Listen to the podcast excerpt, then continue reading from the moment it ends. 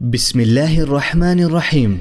نحمده ونستعينه ونسلم على رسوله الكريم. أما بعد باب التوبة. قال العلماء التوبة واجبة من كل ذنب فإن كانت المعصية بين العبد وبين الله تعالى لا تتعلق بحق آدمي فلها ثلاثة شروط. أحدها أن يقلع عن المعصية والثاني أن يندم على فعلها. والثالث أن يعزم أن لا يعود إليها أبدا فإن فقد أحد الثلاثة لم تصح توبته. وإن كانت المعصية تتعلق بآدمي فشروطها أربعة هذه الثلاثة وأن يبرأ من حق صاحبها فإن كانت مالا أو نحوه رده إليه. وإن كانت حد قذف ونحوه مكنه منه أو طلب عفوه. وإن كانت غيبة استحله منها ويجب أن يتوب من جميع الذنوب فإن تاب من بعضها صحت توبته عند أهل الحق من ذلك الذنب وبقي عليه الباقي. وقد تظاهرت دلائل الكتاب والسنة وإجماع الأمة على وجوب التوبة. قال الله تعالى وتوبوا إلى الله جميعا أيها المؤمنون لعلكم تفلحون وقال تعالى استغفروا ربكم ثم توبوا اليه وقال تعالى يا ايها الذين امنوا توبوا الى الله توبه نصوحا Capítulo sobre el arrepentimiento. Dicen los sabios, es obligatorio arrepentirse de todo pecado. Cuando la falta ocurre entre el siervo y su señor, sin que perjudique a ninguna persona, el arrepentimiento tiene tres condiciones. Número uno, abandonar la mala acción. Número dos, sentir remordimiento por haberla cometido. Número 3. Tener el firme propósito de no volver a caer en ella. Si falta una de estas tres condiciones, el arrepentimiento no es válido. Cuando la falta perjudica a alguna persona, las condiciones son cuatro, las tres mencionadas anteriormente, más la obligación de compensar a la persona perjudicada. Si se trata de dinero o algún otro bien material, debe ser devuelto, si se ha deshonrado o insultado a una persona, debe pedirle perdón, y si la ha calumniado el agresor, debe retractarse de la calumnia. Es obligatorio arrepentirse de todos los pecados. Si una persona se arrepiente solo de algunos pecados, es válido su arrepentimiento de esos pecados, pero aún le es obligatorio arrepentirse de los restantes.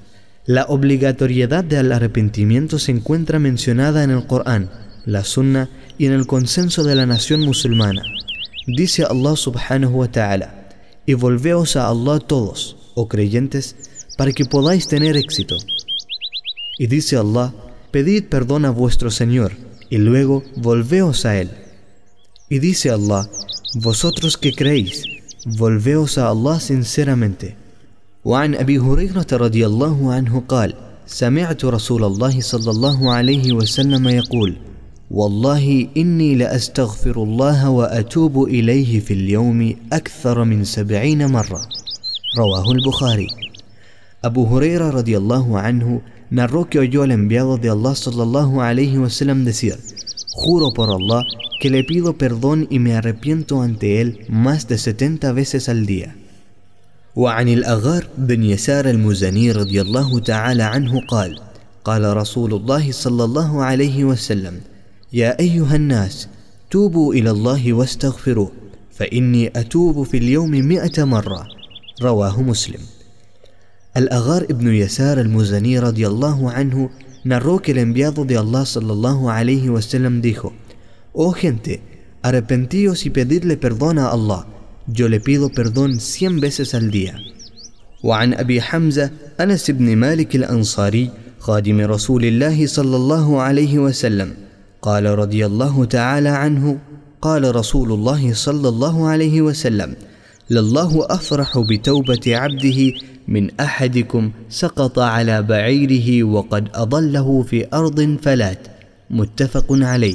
وفي رواية لمسلم لله أشد فرحا بتوبة عبده حين يتوب إليه من أحدكم كان على راحلته بأرض فلات. فانفلتت منه وعليها طعامه وشرابه فأيسى منها فأتى شجرة فاضطجع في ظلها وقد أيسى من راحلته فبينما هو كذلك إذ هو بها قائمة عنده فأخذ بخطامها ثم قال من شدة الفرح اللهم أنت عبدي وأنا ربك أخطأ من شدة الفرح.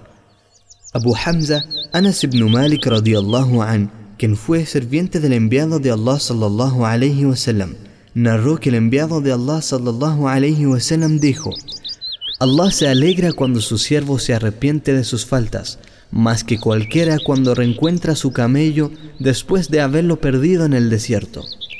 En la versión transmitida por Muslim, la alegría de Allah por el arrepentimiento de su siervo es mayor que la de alguien que estando en una tierra desierta pierde su montura con los víveres y el agua. Entonces, desesperado y desahuciado, se recuesta a la sombra de un árbol, y mientras se encuentra ahí, aparece su montura de pie junto a él, y rápidamente la toma por sus riendas, y en lugar de decir, Allah, tú eres mi Señor y yo soy tu siervo, dice, Allah, tú eres mi siervo y yo soy tu Señor, debido a la emoción.